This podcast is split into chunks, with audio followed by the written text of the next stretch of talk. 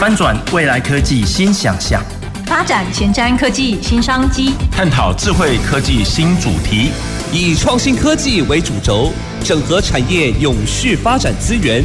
让科技产业圣火从高雄起跑。欢迎收听《南方科技城》，本节目由高雄广播电台与国立高雄科技大学合作直播。各位高雄广播电台的听众朋友及 FB 前面的观众朋友，大家好，我是国立高雄科技大学魏玉珍。在今天的节目当中，很高兴要邀请到我们国立高雄科技大学呃于克为于副校长，要来跟大家聊一个非常有意义的议题。那其实从今天的标题可以看得到，我们定位叫做呃高雄的海缘哦，其实是一个很有缘分的概念。但我们想要从很有意义的海洋教育来跟大家谈。好，所以其实海洋教育其包含的范畴非常的广。那到底我们该从什么角度去切入？其实今天有非常非常多丰富的议题来跟听众朋友分享。那我也先请我们今天的来宾于副校长跟听众朋友打个招呼。是，呃，主持人好，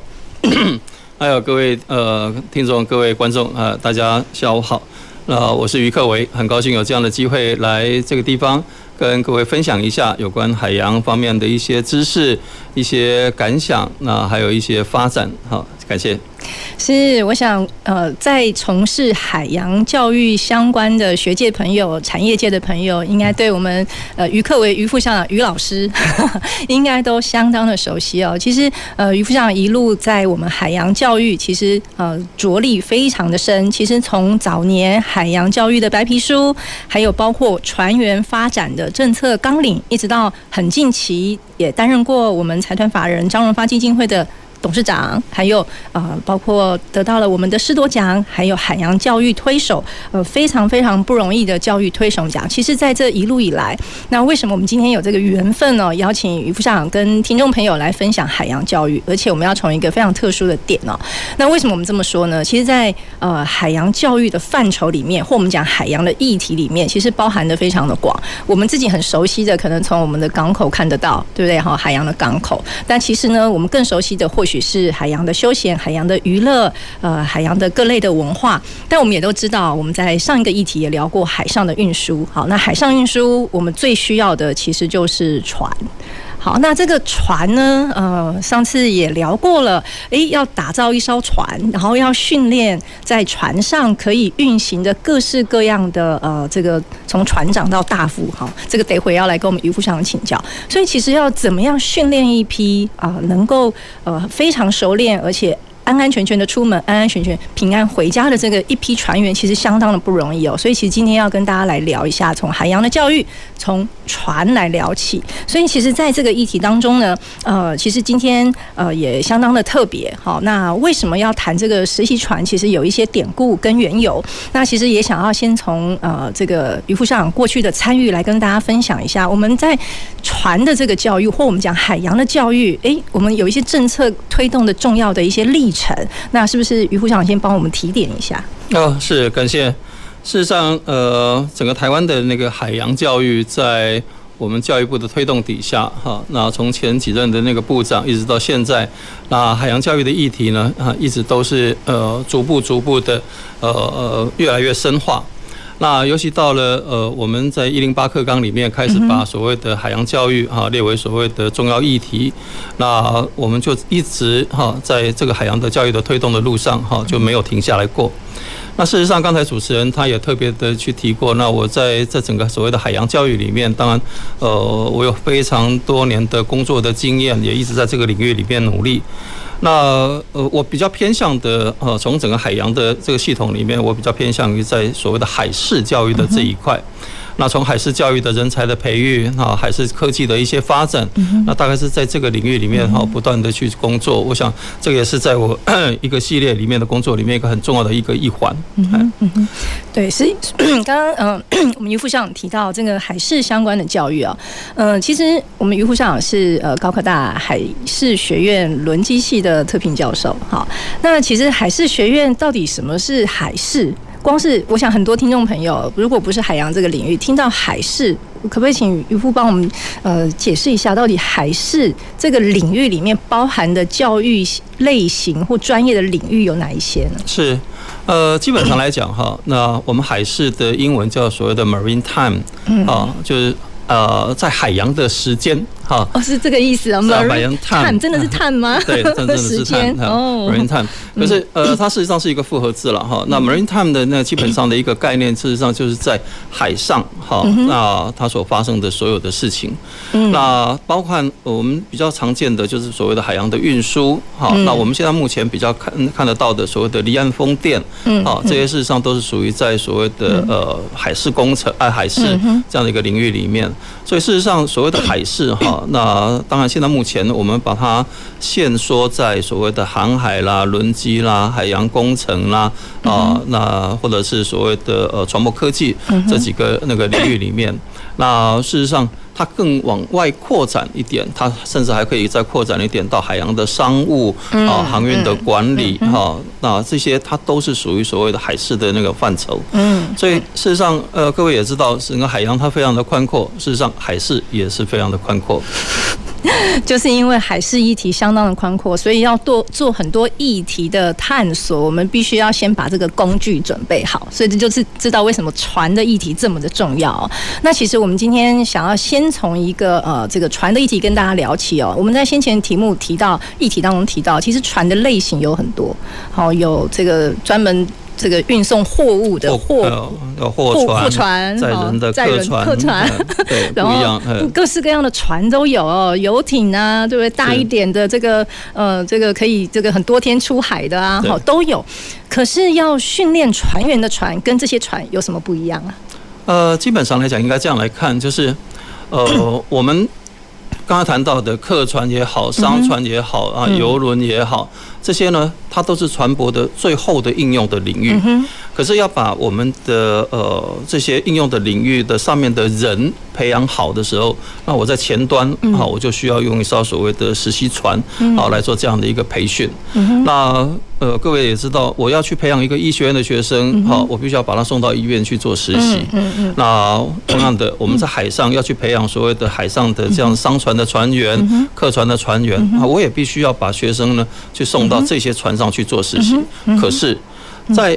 我们还没有把学生哈训练好之前，就把学生去推到这样子一个职场上面去，尤其是他是在一个海上的一个职场，那么他的所谓的呃第一个风险性会变得很高，嗯。那第二个他在船上的所谓的适应期会变得很困难哈，所以呢。呃，我们在对于整个所谓的海事教育人才培育的这样的一个领域上面，我们的方法是说，诶，我在学校里面哈，先把你教会，但是呢，教会的是属于知识上面的一些呃领域上的一些课程，嗯，然后呢，你要进入产业之前，我还必须有一个所谓的过渡的，哈，那类似像教育部现在目前在推动的所谓的类产线啦，啊，类似类似这样的计划，让你有一个能够去呃学习。去体验，嗯，去呃感受哈，他在真正船上，他在在真正的业界，啊的那个职场里面，他的那种感受，然后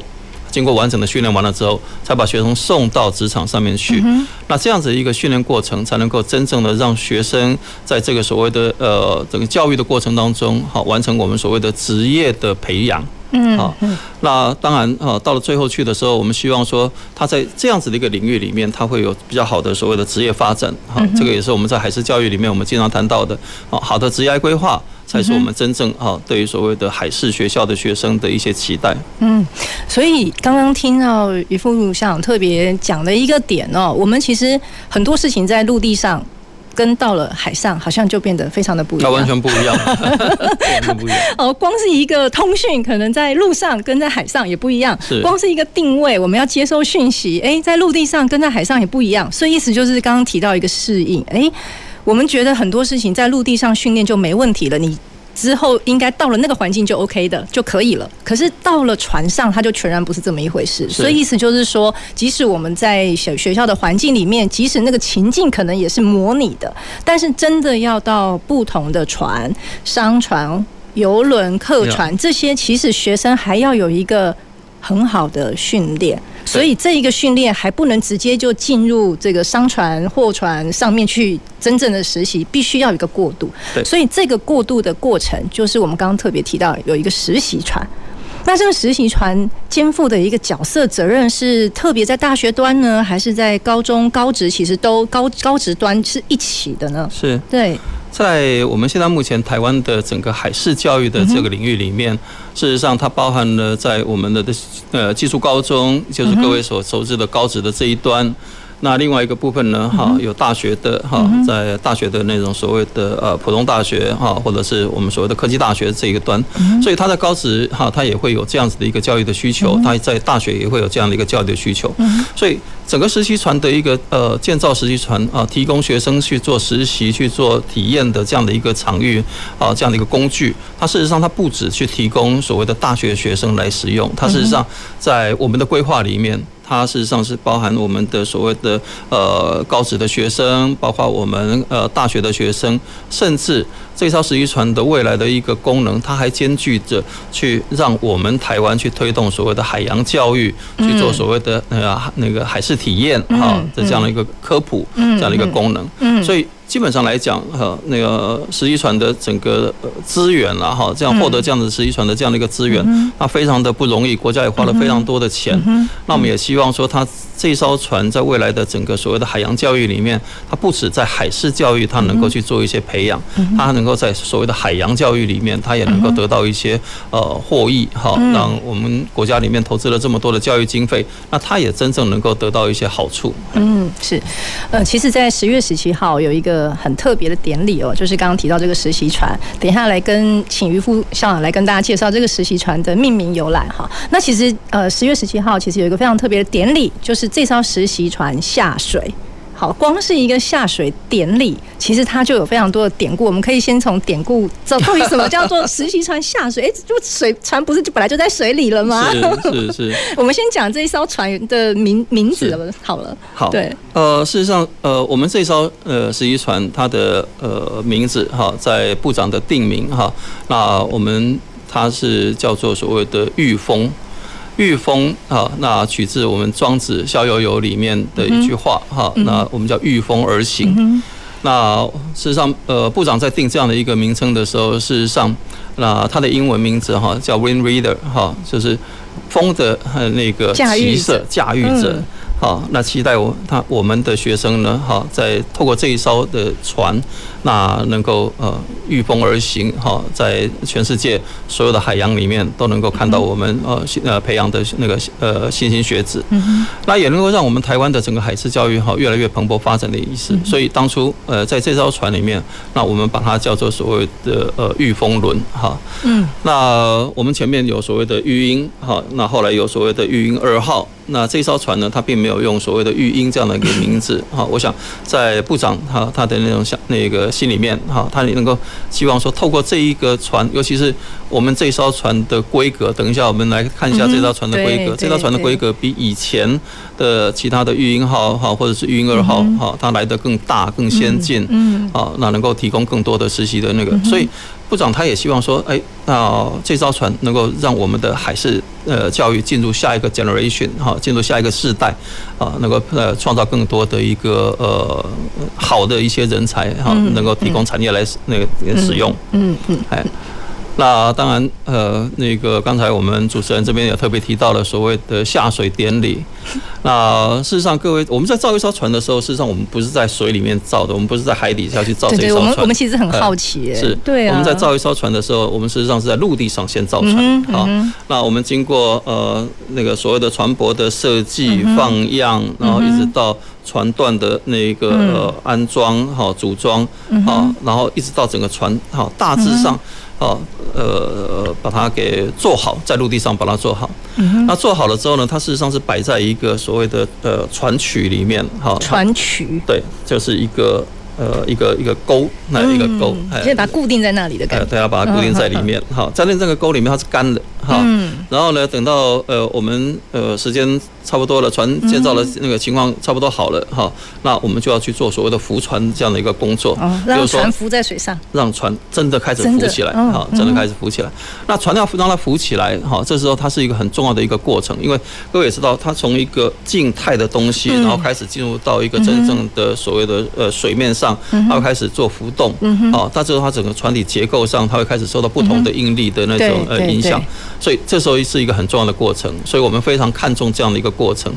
那船经过这样子一个呃浮船，它真正从我们所谓的陆上的一个造船，然后变成到了一个水上的一个成品哈，或者是现在目前还是一个半成品，嗯，好，那这个过程当中，好，那它就我们有一个。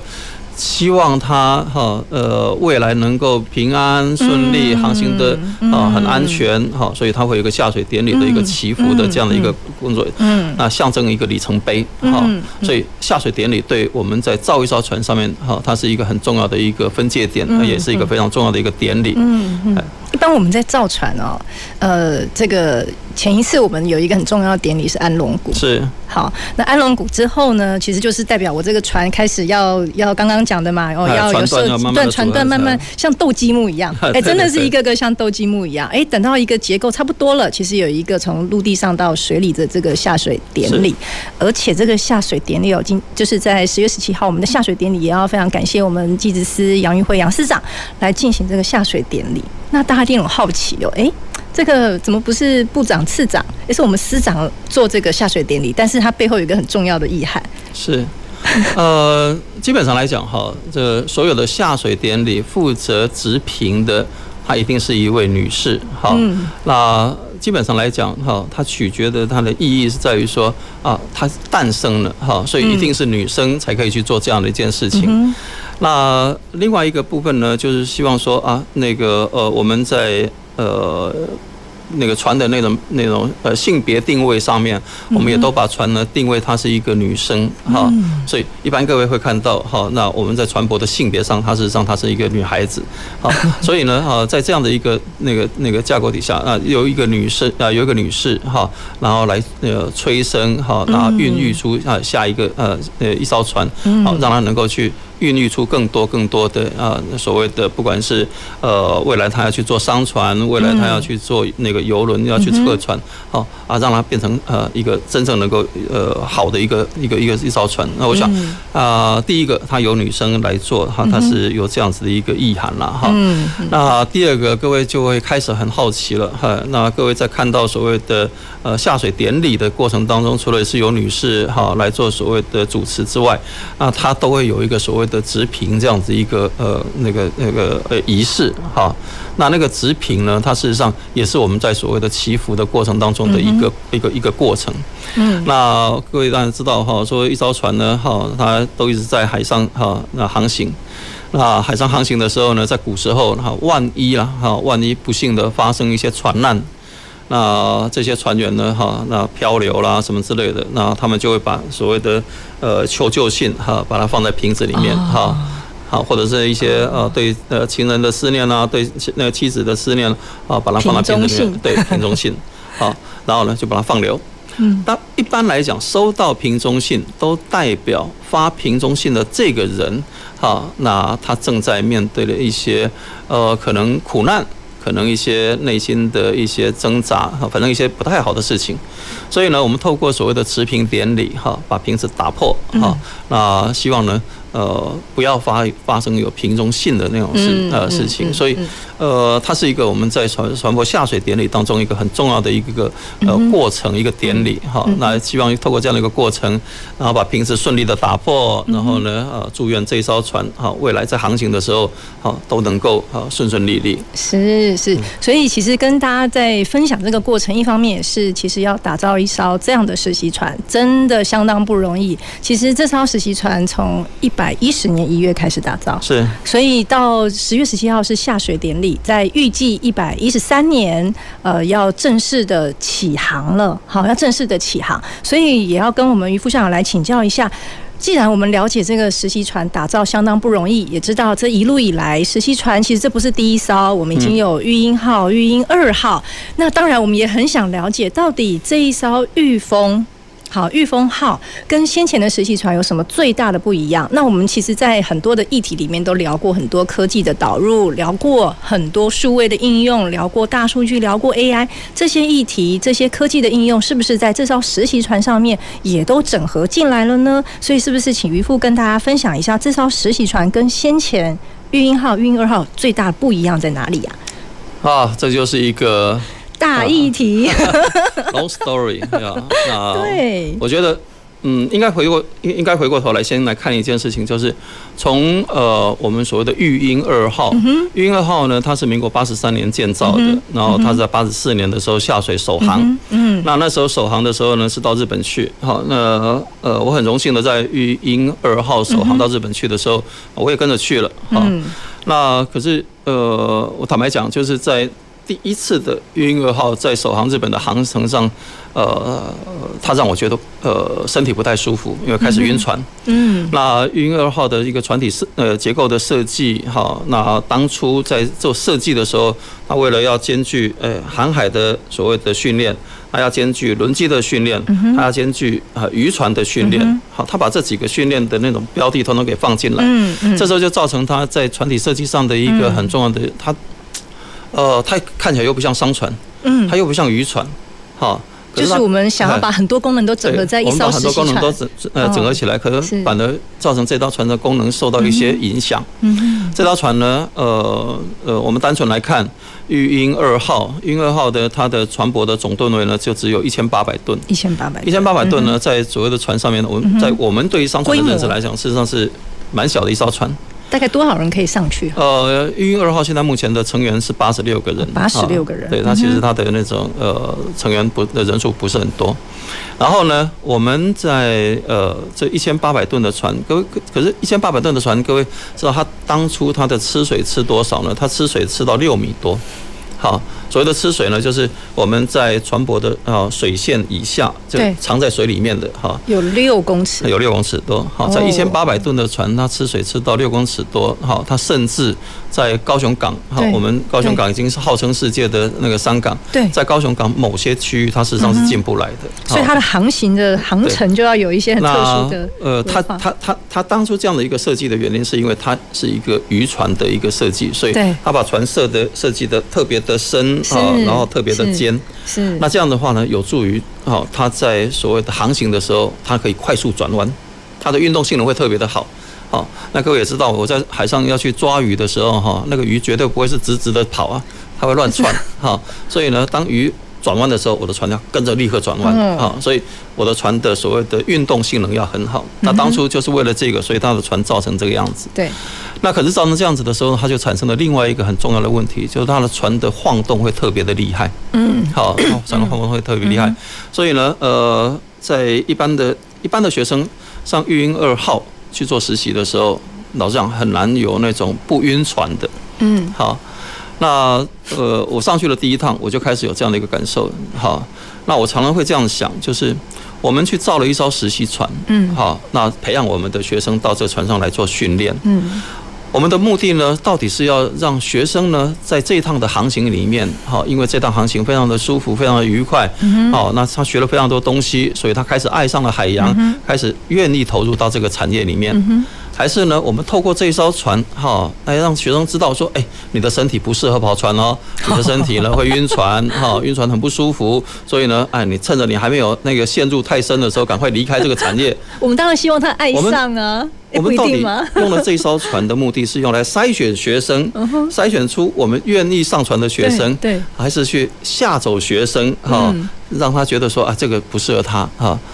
所以老实来讲，哈，我们希望一艘船。他在这个整个上呃训练的那个过程当中，让学生好逐次好那渐进的好那去熟悉环境，让他呢好能够去呃真的能够在船上能够适应的下来。事实上，我们人都是陆地上的一种生物。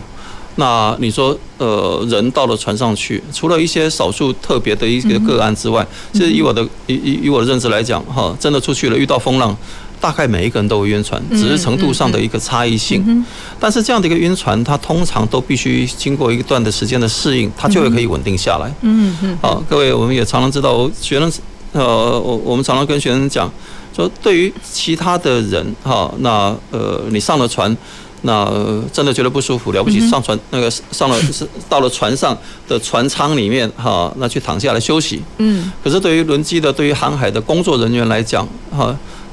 我们真的晕船了。嗯。很抱歉，我们是一手抱着垃圾桶哈，一面吐一面工作哈，那个是我们的工作的一部分。那，但是这样子一个过程，它大概一个多礼拜，哈，它就会逐步逐步的去适应下来。嗯，所以它是一个逐步适应的过程当中。可是我们希望这样的一个逐步的适应过程当中，不要一次，哈，就让学生哈受到太大的冲击。所以从另外一个角度来看，哈，那这艘船它呃的确在玉鹰二号，它的确在台湾哈，它从民国八十四年开始正式的航行，嗯，一直到现在民国一百一十二年，哈，嗯，那。它足足肩负了整个台湾哈，那二十几年，将近三十年的一个航海的一个历史哈的培训的一个过程，呃。第一个哈，年纪也大了，哈，船舶的年纪也大了，在传播的航行安全上面，他的确哈需要去做一些顾虑，尤其是这些都是我们的学生。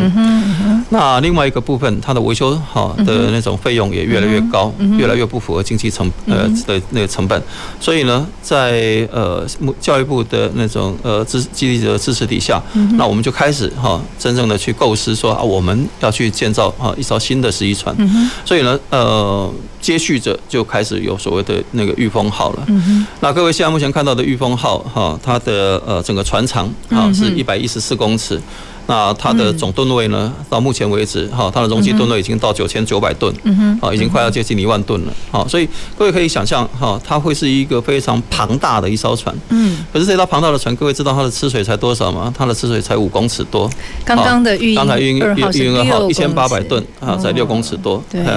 我们足足少了它一公尺，但是我们的总吨位是它的五倍，是，所以各位可以看想象的就是这艘船它不再是那种我们所谓的尖啊很很尖的啊，然后要求追求那个那个航行速度要很快哦，但是它可能会造成很晃哦，所以它的那种所谓的船舶的稳度就会特别的好，嗯，好，那我们希望透过这艘船在这样子一个设计底下，然后它就会开始呃能够让学生逐步的去做适应。那刚才主持人也谈到了。呃，我们到底放了多少科技在上面？从民国八十四年我们所造的船，到了民国一百一十二年我们所造的船，八十二年到一百一十二年，三十年。呀，从八十二年我们开始造，八十四年哈，八十三年下下水，八十四年首航，这中间足足经过了啊三十年的这样的一个时间。我们当然在我们的科技上面去进步的哈。那这艘船哈，那我们有稳定翼。它的稳定翼呢，不但是各位所看到的稳定翼啊，稳定翼就像翅飞机一样，哎，要让它的船型更稳定，所以它在学生实习就不会那么晕了。它在海上航行的时候，如果遇到风浪不好的时候，它在船底下，它会伸出啊翅膀，它会伸出四片翅膀哦，好让那艘船呢 在海面上它的晃动。会变得更小一点，好，所以这条船在所谓的稳定性的设计上面，哈，那它就跟我们现在目前的科技上，哈，有不太一样的地方。那它还有更多哈，有一些不太呃不一样的地方。我们等一下再来跟各位做报告。没错没错，其实，在呃我们的御风号，呃，在明年其实就要呃传承玉鹰二号来扮演。呃，很多高职到大学端海事学生训练培育很重要的场域，而且基本上它就是停在我们高雄港内。对，好，所以未来大家到高雄港就会看到我们有一艘实习船叫御风号。那我们节目休息一下，稍后回来继续。走进时光隧道。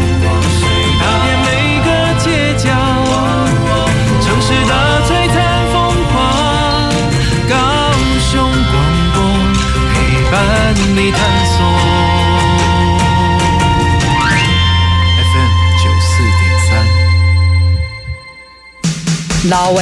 红的引导的农地，和别人做停车场，逐个月拢唔免种田，干那收租金嘛，赚未少呢。啊，巷仔口咱毋是有那有一块地，干咩嘛，互人做停车场？袂用急啦，咱那是扛市政府租的农地，有签契约，爱按照合约经营啦。掠未到啦。嗯，你都免来掠袂到，咱做人袂用安尼啦，咱种田种了好好，假使若互人停车，强掠到会终止作用呢？你要去倒位找这么俗、这么好的地？合法生做收钱好，农地农用无烦恼。以上广告由高雄市政府地政局提供。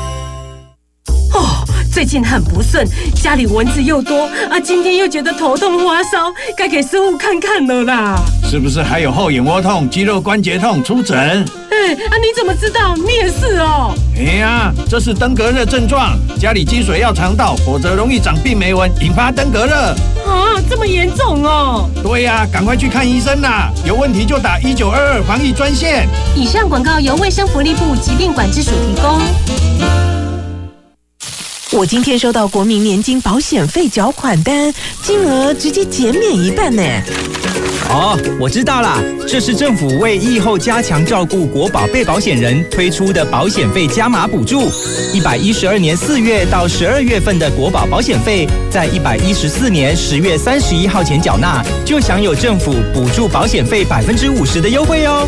哦，那我要马上去缴，可现省一半。以上广告由劳动部劳工保险局提供。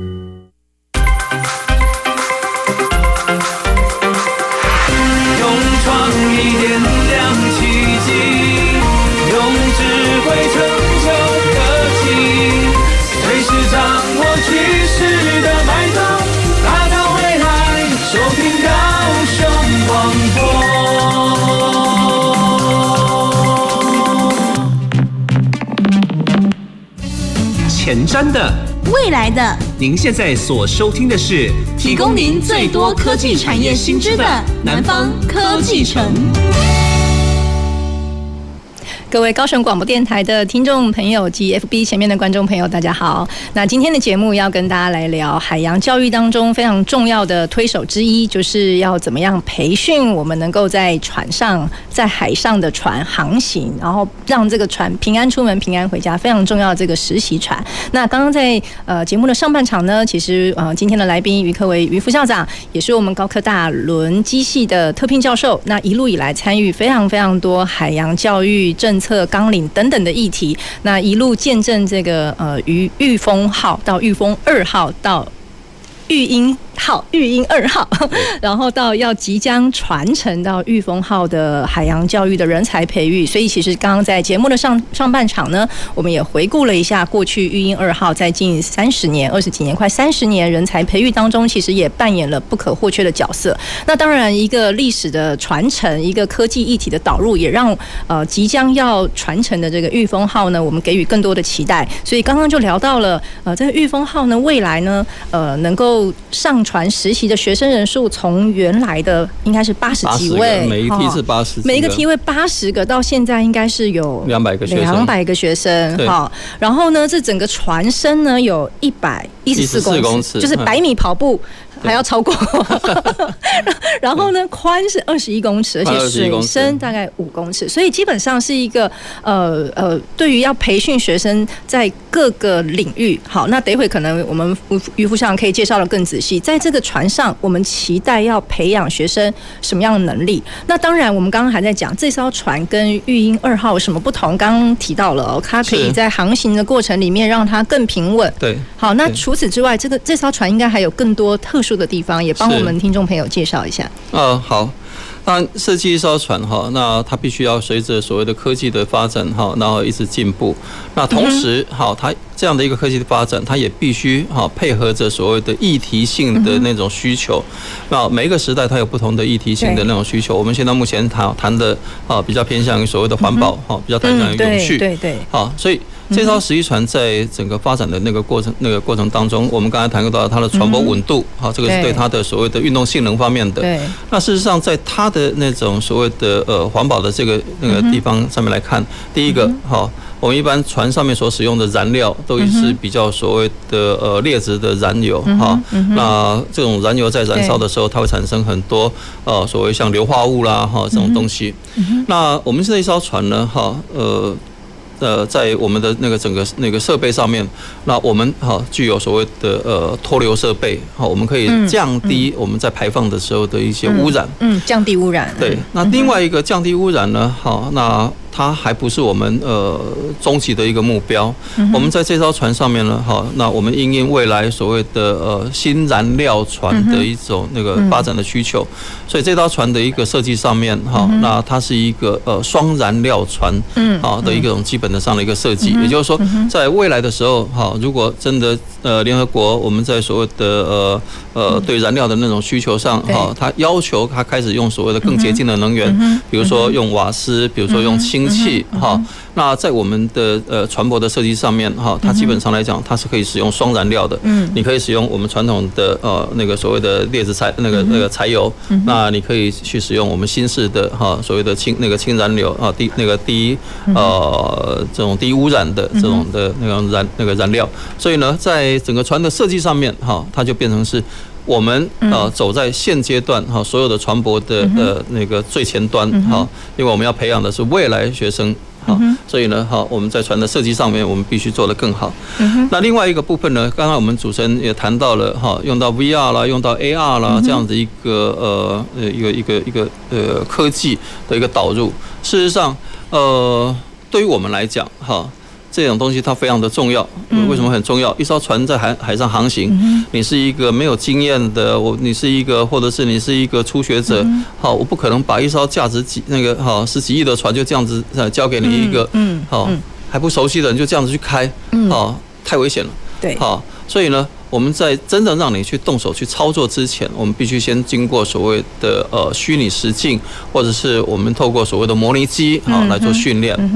那我们在这条船上面，有跟各位报告，我们在这条船上面，我们有航海模拟机，嗯，我们有轮机模拟机，我们有高压电模拟机，哈，我们把一些船上一些比较重要的、特殊的那种呃所谓的航行操作的设备，我们都把它转成用 simulator 的那个方式，哈。这个地方我有个问题，是，就是这些设备在陆地上，在教室里面没有办法让学生训练，一定要在海上，一定要在船上，这样。这就是整个教育的那种衔接的过程。这个东西在陆地上，当然我们也在用，对，我们当然也在用。那可是当我们呃呃把学生的实习的天数放长的时候，啊，这时候你在船上你就开始必须要也跟着一起用。是。所以呢，我们的训练的那个方式哈是，呃，我们先经过哈这种呃船上的模拟机的那种训练，然后呢，我们船上我们还有所谓的仿真机，哈，所谓的仿真机就是它就根本就是航仪。好，它根本就是你在船上驾驶台看到雷达，它就是雷达。是啊，你在驾驶舱看到的那种所谓的主机的舵机啊，它就是舵机。好，然后呢，一样可以操作，好，一样可以操作。那这时候呢，它的那个整个操作的那种呃方式跟船上一模一样，好，一模一样。那也就是说。呃，你可以利用这些那个设备，哈，这些这些设备，它跟你在真正操船的那个过程，啊，完全的去绑那个绑成。这时候你就从模拟机进入到所谓的真机的那个范围，只是它的真机的那种那种功能，哈，还没有办法真的直接去控制船。嗯，好，然后呢，等到经过这样的训练了，哈，哎，经过这样的训练评估起来 OK 了，那我们才会真正让你上驾驶台，真正让你进机舱。好，那这样的话，在整个训练的过程当中，它。比较安全，好，它是一个安全的一个训练的一个历程，所以。呃，这些设备了哈，这些新的设备，呃，新的科技，事实上在我们呃这一艘呃御风号上面，御风轮上面，它事实上哈也都是呃有这样的一个配置。嗯，所以意思就是说，因为我看过学校有一套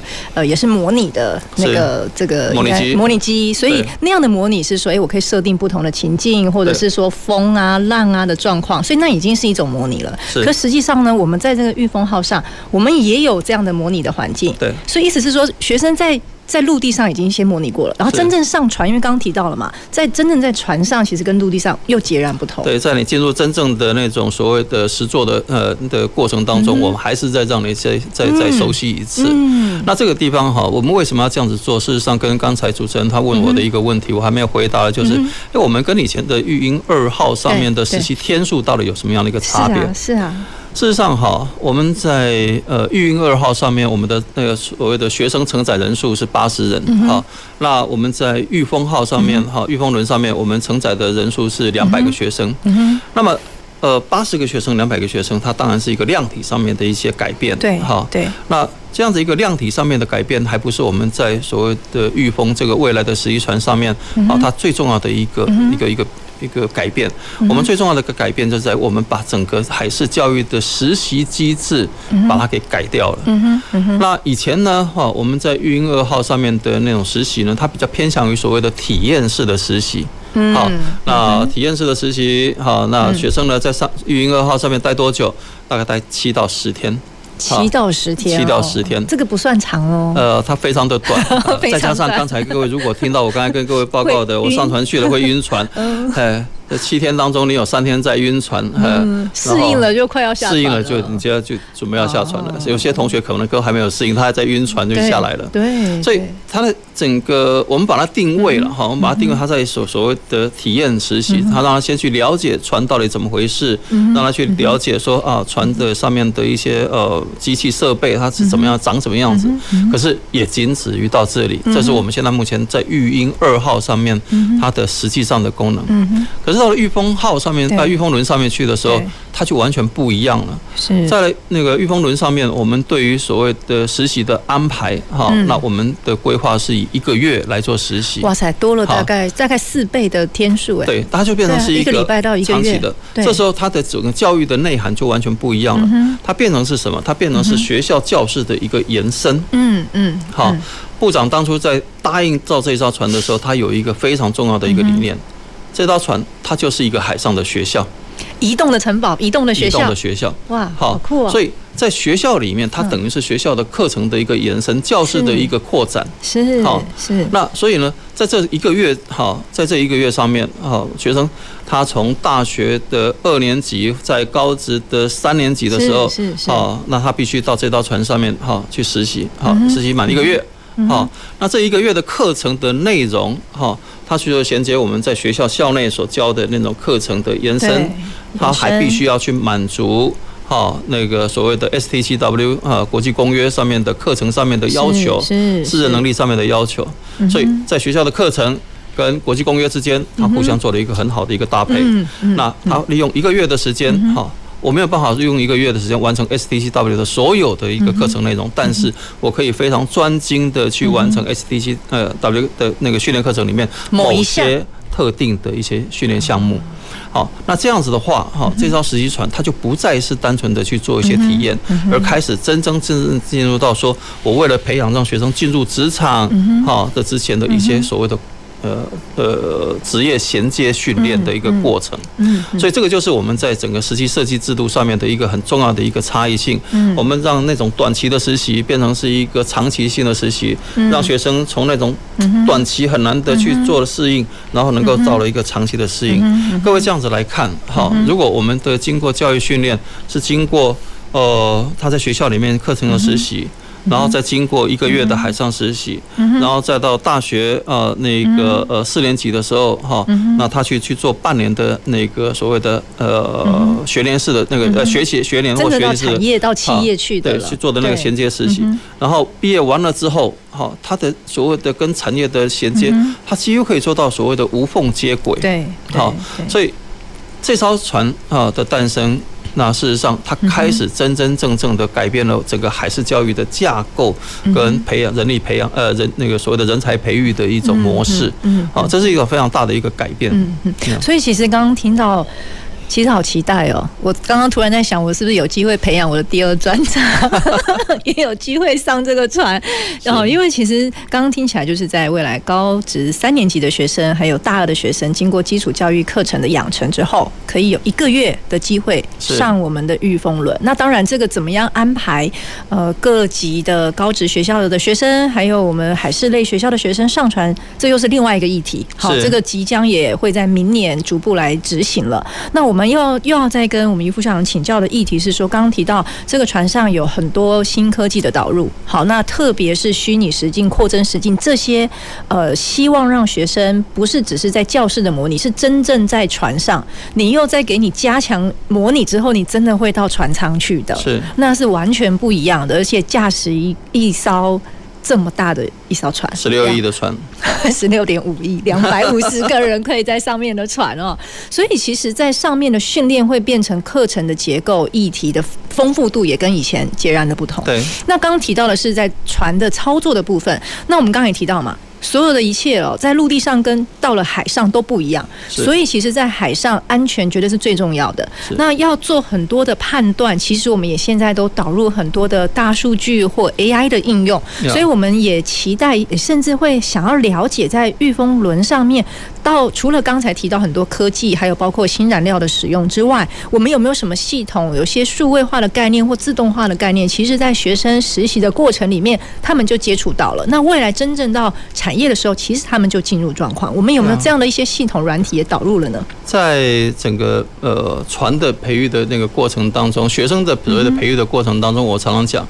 好，我们培育的是未来的学生，对，他们要去面对的是未来的社会，所以，我们当老师的在课程设计上的时候，就必须好很精准的去把未来的所谓的发展，哈，它的可能性融进来。对对。那么，呃，我们现在目前哈，对于所谓的航海科技上面来看，那事实上它跟我们在陆地上的那种发展的趋势有一点类似。好，它未来在所谓的无人船的发展。它会进入到我们未来的一个很重要的一个主题。第二个，所谓的大数据应用，它会变成是我们很重要的一个呃主题。那我们把它分成两个部分来看哈。那第一个，在现阶段里面哈，所谓的大数据上面的应用，好，我们在船上我们会建构非常多的那种感测器，啊去做所谓的资料收集，然后呢去判断我们的航线，去判断我们的航路，去判断我们的风浪，去判断我们的航行的那个那个状态，哈，然后呢。把这些哈的相关的数据哈，那去呃收集起来，然后经过所谓的 machine learning 哈机器学习，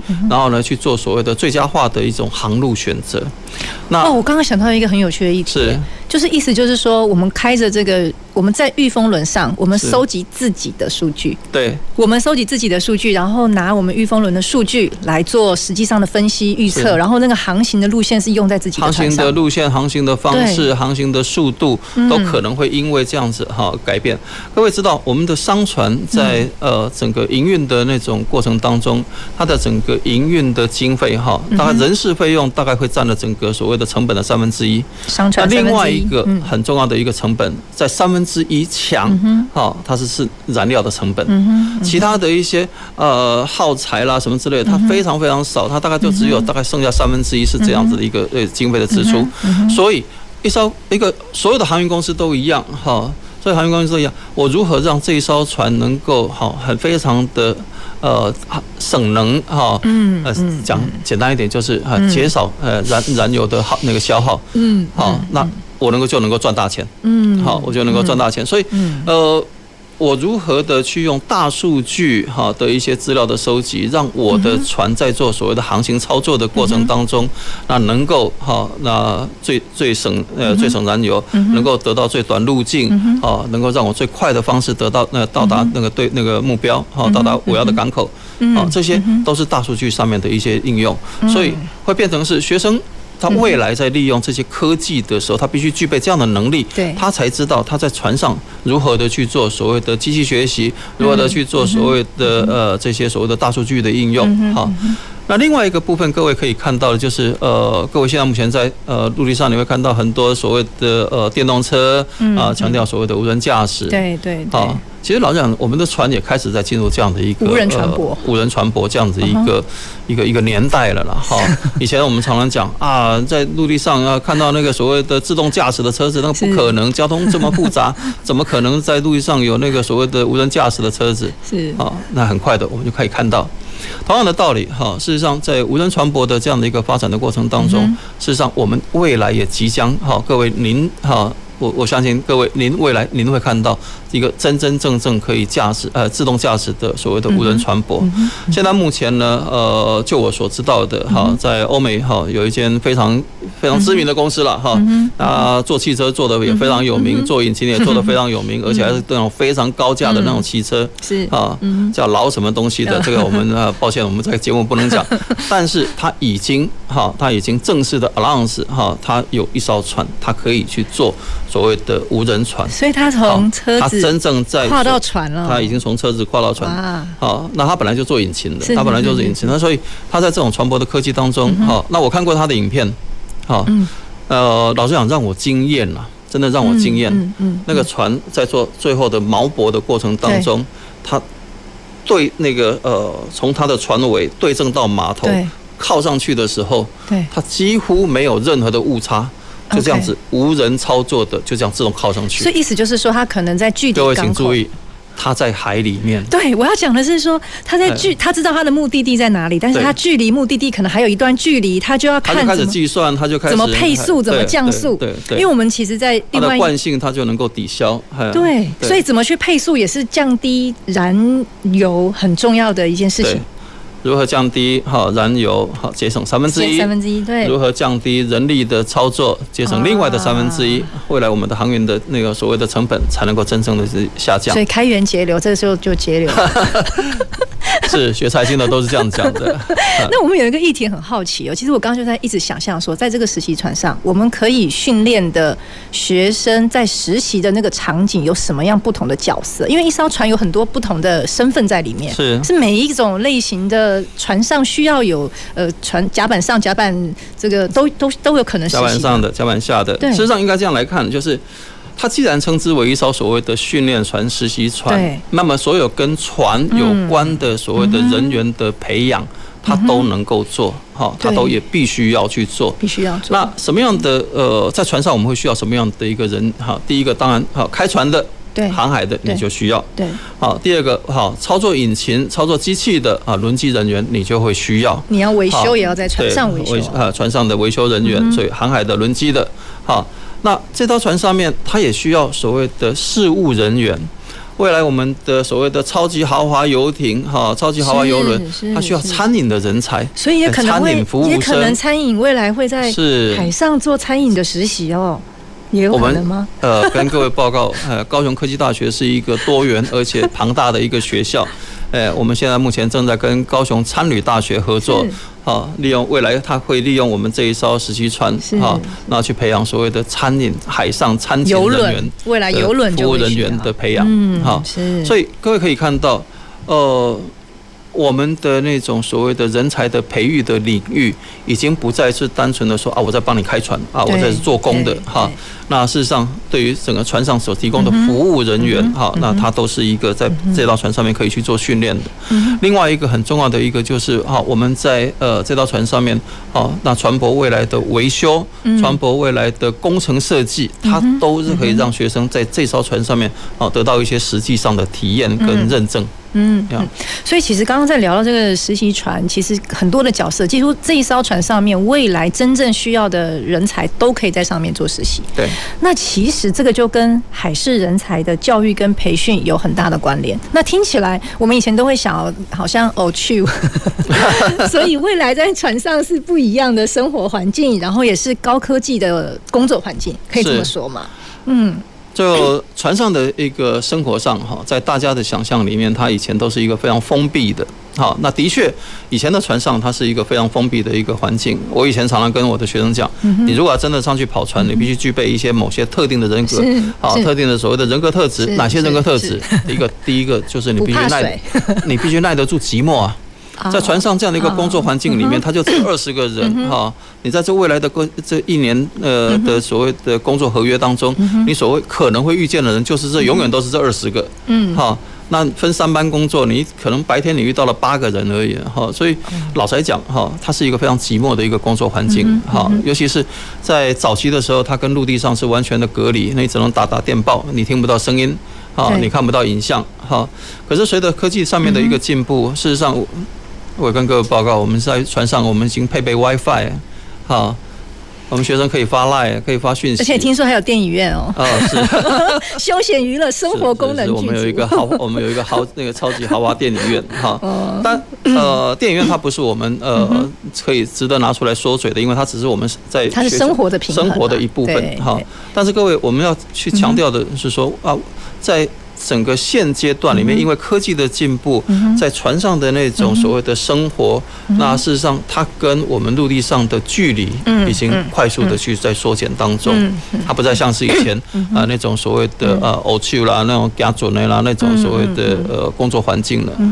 对，所以其实这一点哦，也让我们可以有一个全新的面貌去想象未来的海事人才，还有未来的海上的工作环境其实有非常大的改变。那其实再拉回来，我们谈这个海事人才的培育哦，其实大家现在都非常强调跨领域。那刚刚呃于副长提到的人才的培育，其实在船上它也相当的跨领域了。那也需要有很多的呃资讯数位能力的养成。是，所以其实我们现在都一直在强调跨领域的这个人才培育，包括 STEAM。